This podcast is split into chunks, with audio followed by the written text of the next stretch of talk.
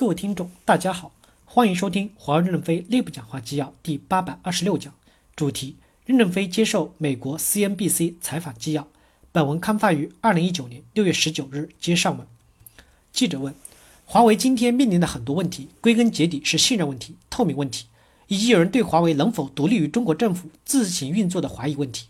华为有没有考虑在海外设立一个完全自治的、不受中国法律管辖的子公司？任正非回答说：不会。记者问：“如果不这样做，华为怎么改变有些人对华为的认知，你认为华为是中国这个国家的延伸呢？”任正非回答说：“谁能统一七十七亿人的思想？总会有人这样或那样的想法。只要客户对我们认知就够了，我们不需要为了人人认知而采取一些另外的措施。他不理解就不理解，历史会证明我们是怎么样的公司。过去三十多年的历史已经证明了我们。如果未来三十年我们能活下来，更能证明。”为什么一定要通过上市才能证明呢？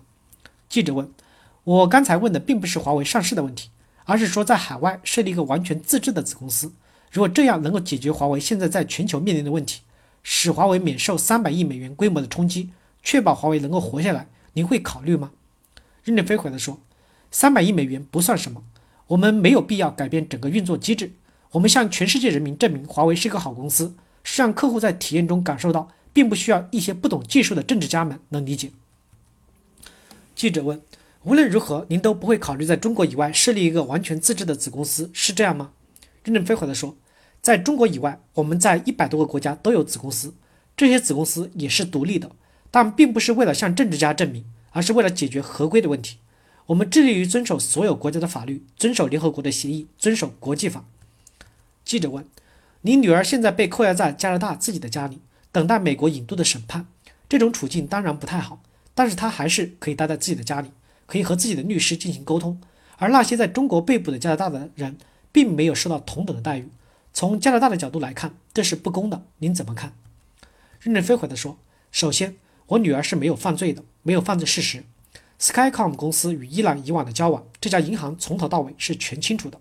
他与我们往来是有邮件的，邮件带有他的血统。”他们清楚公司，而且他们也清楚交易的结算。我女儿只是中间阶段，在一个咖啡厅跟他们喝咖啡的时候说了一句话，就成为了我女儿的重大罪证。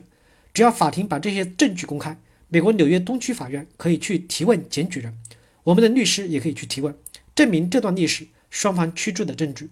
我女儿的问题是可以澄清解决的。这个银行从头到尾是知晓情况的。我女儿只是喝咖啡的时候说了一句话，怎么就成了罪证呢？我们相信美国和加拿大的公司法是公开透明的，我们相信这个问题是着不能解决的，所以我们耐心等待法律的解决。我也没有说感到委屈。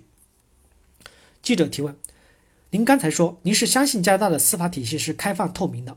我刚才的问题是一方面，您的女儿在加拿大待在家里的访客、律师都可以跟她进行接触，但是在中国被扣留的加拿大人却没有同等的待遇，您觉得这合适吗？任正非回答说。那是国家的问题，我怎么知道呢？我现在主要精力在修飞机，就看我们的飞机哪里有洞，哪里要补。我连女儿的事都关心不上，哪里还有精力关心别的事情呢？那些事情政府之间会交涉解决。记者问任先生：“非常感谢您今天接受我的采访。”任正非回答说：“我们下次还有机会再见，希望那时候我们的飞机已经补好了，还在飞，那时欢迎您再来。”感谢大家的收听，敬请期待下一讲内容。